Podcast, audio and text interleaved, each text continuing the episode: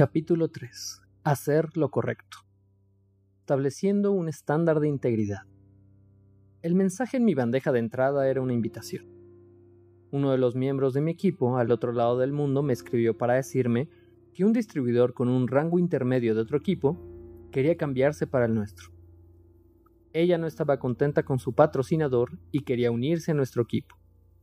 Ella sugirió que se podría enrolar con el número de identificación de su esposo el cual era desconocido para la compañía. También mencionó que su equipo estaba de acuerdo y estaban dispuestos a irse con ella. El volumen hubiera sido bastante bueno, pero lo rechacé inmediatamente porque no era lo correcto.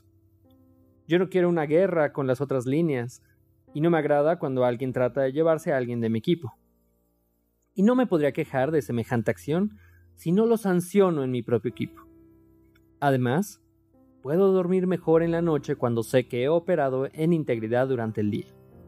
En nuestra organización operamos basados en 10 cualidades básicas que incorporamos a la cultura en cada nivel. Uno de los principios incluidos en estas cualidades es básica. Es siempre hacer lo correcto. Si haces esto en tu organización, vas a ver un amplio rango de beneficios en tu negocio y en tu vida. Como todo lo que estamos discutiendo en este libro, todo comienza por ti.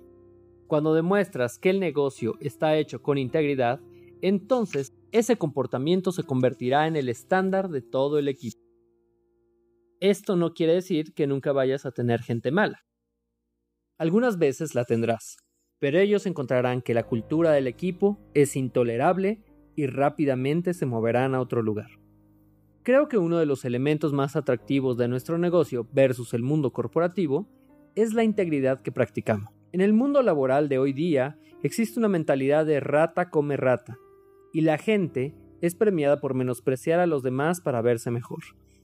El drama de cosas como políticas de oficina, discriminación y escándalos contables visten muy sutilmente a mucha gente en ese espacio.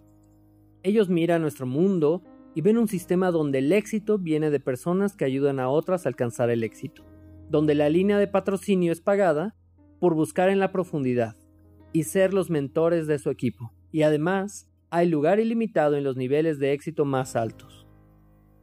Eso es bastante estimulante y está trayendo a muchos refugiados de la fuerza laboral tradicional.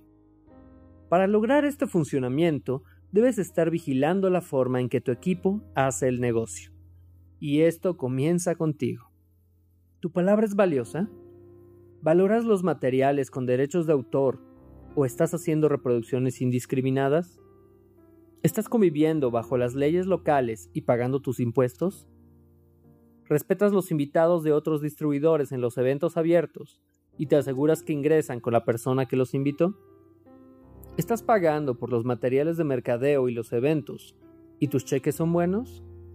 ¿Respetas la santidad de los votos matrimoniales, tanto los tuyos como los de los demás? ¿Mantienes tu información sobre los productos y testimonios de acuerdo con lo que aprueba la compañía?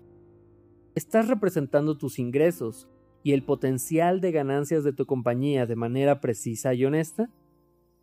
Todas estas cosas hacen parte de una imagen más grande de cómo debes operar tu negocio.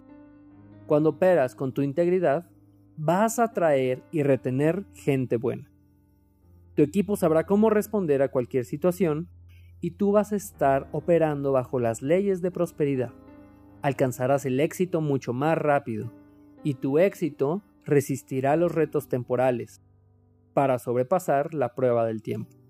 Y más importante, te vas a sentir bien con tu negocio y obtendrás mucha más satisfacción.